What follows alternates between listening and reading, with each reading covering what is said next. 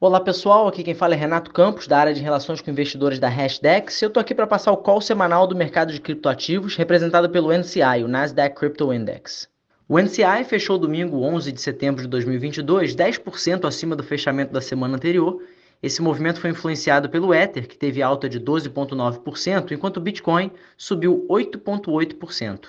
Após uma semana sem grandes movimentações, onde o preço dos ativos digitais resistiram às mudanças, o Bitcoin passou o feriado do Labor Day nos Estados Unidos logo abaixo de 20 mil dólares. Enquanto isso, o Ether registrou uma alta de 100 dólares que o levou a superar a marca de 1.650 dólares à medida que o entusiasmo em torno do The Merge crescia com a implementação da atualização Bellatrix. E a gente já fala um pouco mais sobre essa atualização.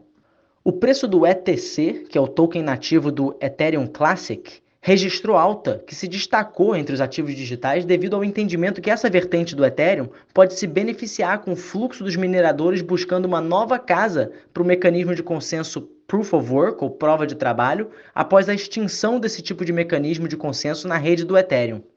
Contudo, na terça-feira, as preocupações a respeito da crise energética da Europa impactou tanto os mercados tradicionais como os de cripto. O Ether despencou em torno de meio-dia, até se aproximar do limiar de 1.500 dólares e registrar uma queda de 10% no final da terça-feira. O preço do Bitcoin também sofreu com a alta de tensões até se estabilizar abaixo dos 19 mil dólares. Nas primeiras horas da terça-feira, os preços esboçaram uma reação positiva. Enquanto o Bitcoin registrou uma alta modesta, o Ether decolou de volta ao patamar de 1.650 dólares. Ambos os ativos se estabilizaram em torno do horário do fechamento das bolsas dos Estados Unidos.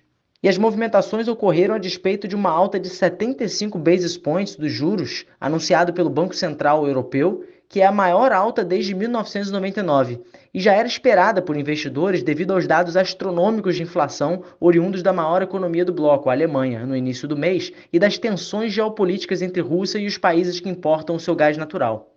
Na quinta-feira, os preços não oscilaram a despeito de uma nova leva de palavras mais duras proferidas pelo presidente do Fed, Jerome Powell, que fez outro discurso com um tom mais hawkish, reafirmando seu compromisso com a estabilização de preços.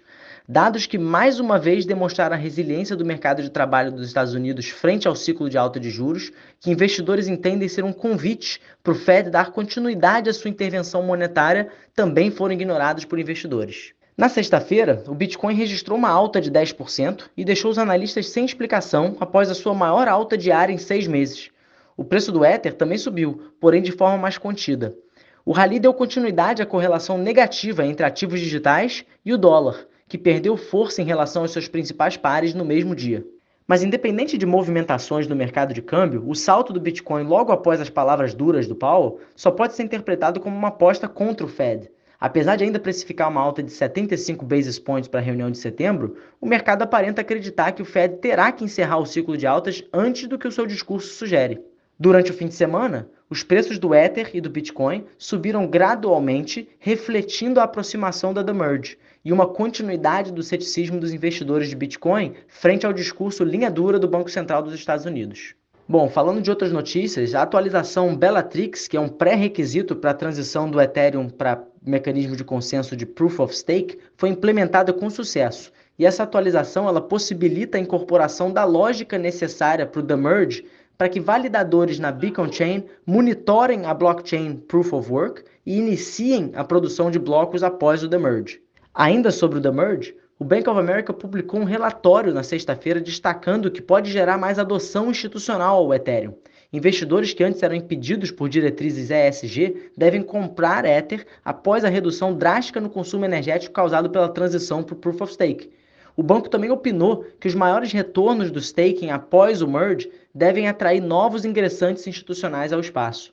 Outra notícia interessante: a Casa Branca publicou um relatório na quinta-feira demonstrando preocupação com o impacto ambiental do Proof of Work, o mecanismo de prova de trabalho. O relatório destacou o Ethereum como um dos principais contribuidores ao consumo elétrico do setor de cripto, mas também reconheceu a atualização do Ethereum como uma das principais projetos a endereçar o problema.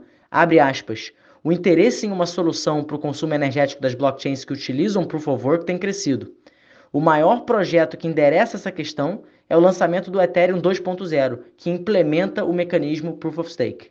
Bom, e esse foi o nosso call semanal. Caso tenham dúvidas ou sugestões, não deixem de nos contactar através das nossas redes sociais no Instagram, arroba hashdex.cripto, no Twitter, arroba hashdex, e por e-mail em contato, arroba hashdex.com. Tenha uma ótima semana.